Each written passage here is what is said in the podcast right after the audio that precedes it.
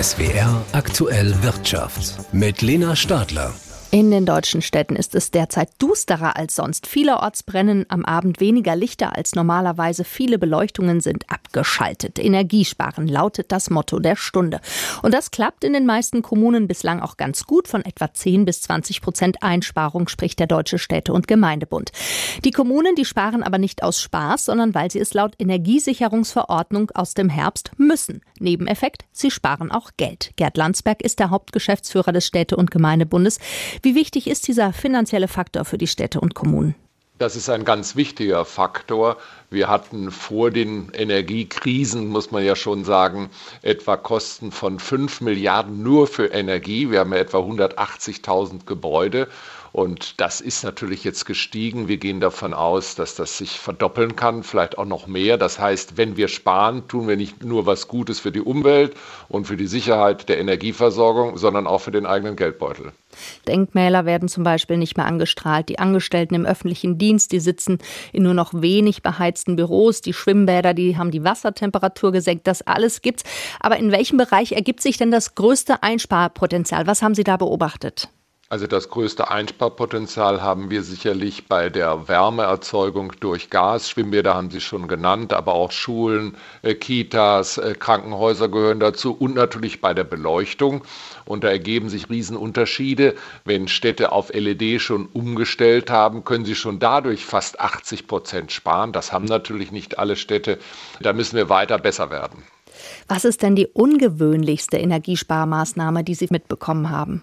Ja, auf den größten Widerstand äh, stößt bei der Bevölkerung eigentlich die Temperatur in den Schwimmbädern. Also insbesondere bei Kinderschwimmen. Sie können nicht ein kleines Kind, was schwimmen lernen soll, ins Wasser bringen, was 22 oder 23 Grad ist. Das ist ein Problem und das stößt auf Widerstände. Wir haben teilweise auch äh, Probleme oder Widerstände der Bevölkerung, wenn es um die Abschaltung der Beleuchtung geht. Also wenn zum Beispiel der Zeitungsbote morgens um fünf oder Viertel nach fünf fünf die Zeitung austrägt und alles ist dunkel, kann das ein Problem sein. Also das sind so die Klassiker sozusagen. Aber überwiegend haben wir große Zustimmung von der Bevölkerung, teilweise sogar, dass gesagt wird, ja, warum wird denn da noch weiter angestrahlt? Das ist doch auch nicht nötig. Also die Menschen empfinden das ja und es ist ja nicht nur die Kommunen, die sparen, es sind ja die Menschen auch, die enorm sparen, sonst hätten wir die Ziele gar nicht erreicht. Also Sie sagen, es kommt überwiegend gut an. Jetzt soll diese Energiesicherungsverordnung ja auch noch mal verlängert werden bis Mitte April. Nur der Bundesrat muss da noch zustimmen. Was passiert denn dann nach April? Was denken Sie?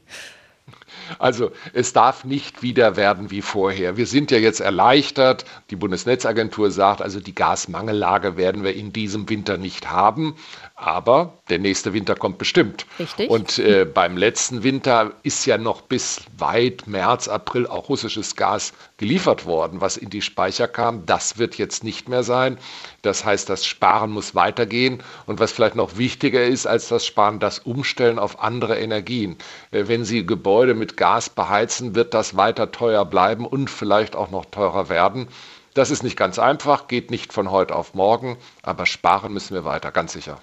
Also gerade heute hat auch der Chef des Energieversorgers E.ON davor gewarnt, den nächsten Winter zu unterschätzen. Es gebe da einfach keine Entwarnung. Auf dieser Welle fahren Sie also auch. Das heißt, Sie könnten sich vorstellen, dass wir dann nächsten Herbst dann auch wieder dieses Sparprogramm hochfahren. Da bin ich ganz sicher. Wir haben ja dieses Jahr auch Glück gehabt. Richtig kalt war der Winter nicht. Also wenn der Winter anders gelaufen wäre und ab äh, Dezember bis heute wären die Temperaturen deutlich unter Null gewesen, dann würden wir hier ganz andere Diskussionen führen. Wo macht man aus der Not eine Tugend? Was hat es vielleicht bei den Kommunen bewegt, wo Sie sagen, hier können wir uns weiterentwickeln, um klimagerecht und energiesparend zu wirtschaften? Also der Druck auf die Kommunalpolitik ist enorm. Da wird zum Beispiel jetzt aufgenommen, wie viele Dächer hat eine Kommune? Das sind ja Hunderte in großen Städten, Tausenden. Wie viel sind davon bisher mit Solar ausgerüstet? Wie schnell können wir die anderen Dächer damit äh, ausstatten? Also die Diskussion läuft ja nicht nur unter dem Aspekt Energieeinspanne, sondern auch Klimawandel und Klimaanpassung. Also der Druck, schnell mehr alternative Energien, mehr Effizienz, äh, der ist irrsinnig beschleunigt worden und das ist vielleicht gar nicht so schlecht. Sagt der Hauptgeschäftsführer des Städte- und Gemeindebundes Gerd Landsberg. Vielen Dank. Bitteschön. Die Kommunen, aber auch Industrie- und Privatleute sparen Energie derzeit, aber die Nachfrage nach Strom wird in Zukunft eher steigen, zum Beispiel wenn wir künftig statt mit Verbrennern mit E-Autos unterwegs sind. Doch die Stromversorgung ist mittelfristig gesichert, davon geht die Bundesnetzagentur aus und auch Wirtschaftsminister Robert Habeck denkt positiv, wie Joachim Viehweger berichtet. Der Bedarf an Strom steigt. Für E-Autos, aber auch für Wärmepumpen, die Heizungen mit Gas oder Öl ersetzen sollen. Doch es wird in den kommenden Jahren dafür genügend Kapazitäten geben, erwartet die Bundesnetzagentur. Was nach Worten von Wirtschaftsminister Robert Habeck konkret bedeutet, dass zu allen Stunden des Jahres ausreichend Energie, Strom zur Verfügung stehen wird und dass auch das Netz, wenn es denn ausgebaut ist, ausreichen wird, um diese Strommengen zu transportieren. Das gelte auch für den Fall, dass der Kohleausstieg in den ostdeutschen Revieren, der für das Jahr 2038 vereinbart ist, vorgezogen werden sollte. Er formuliere bewusst im Konjunktiv, sagt Habeck, da es dazu bislang keine Einigung gibt. Voraussetzung für die Energiesicherheit seien neben dem Ausbau der Stromnetze und der erneuerbaren Energien Investitionen in konventionelle Kraftwerke. Denn völlig klar ist, dass die Sonne nachts nicht scheint und dass der Wind manchmal auch nicht weht. Wir werden also auch nach 2030 Phasen haben, wo wir grundlastfähige Kraftwerke brauchen, Kraftwerke, die immer produzieren können. Diese Kraftwerke sollen in einer Übergangsphase mit Gas laufen, aber zugleich die technischen Voraussetzungen haben, um später mit Wasserstoff betrieben zu werden. Die angeschlagene Warenhauskette Galeria Karstadt Kaufhof hat ein Problem. Sie ist pleite. Immerhin kann sie das Problem jetzt selber angehen. Das Amtsgericht Essen hat einem Insolvenzverfahren in Eigenregie zugestimmt. Was das bedeutet, berichtet Denise Friese. Klar ist, viele der 131 Filialen werden geschlossen oder verkauft und Arbeitsplätze abgebaut. Aber für die 17.400 Beschäftigten in der Essener Verwaltung und in den Filialen gibt es immer noch keine Gewissheit, welche Standorte betroffen sind. Für den Betriebsratschef Geoffrey Kallweit, der seit über 30 Jahren bei Karstadt in Dortmund arbeitet, eine schwierige Hängepartie. Ja, also die Situation ist natürlich zermürbend, weil das lange Gewarte ist anstrengend und geht auch auf die Seele bei vielen Mitarbeitern. Zurzeit verhandelt das Management aber noch mit Vermietern oder möglichen Käufern und kann zu konkreten Standorten keine Angaben machen, heißt es in der Mitteilung von Galeria. Laut Konzept für die verbleibenden Warenhäuser will der Warenhauskonzern den Fokus beim Sortiment auf Bekleidung, Kosmetik und Wohnen legen, angepasst an den jeweiligen Standort und die Bedürfnisse der Kunden. Die Kaufhäuser sollen sollen außerdem zu einem Treffpunkt in den Innenstädten werden. Gastronomie und mehr Angebote wie zum Beispiel Reinigung oder Bürgerservice der Stadt sollen mehr Kunden anlocken. Das Konzept habe sich bereits in Kassel bewährt. Der Handelsexperte Hendrik Schröder von der Uni Duisburg-Essen zeigt sich allerdings skeptisch. Die Vorschläge sind alle sinnvoll, alle nachvollziehbar. Ein auf die lokalen Bedürfnisse ausgerichtetes Sortiment, entsprechende Integration bürgernaher Dienstleistungen und auch die Verknüpfung des Online-Geschäftes mit dem stationären Geschäft. Alles richtig, alles sinnvoll.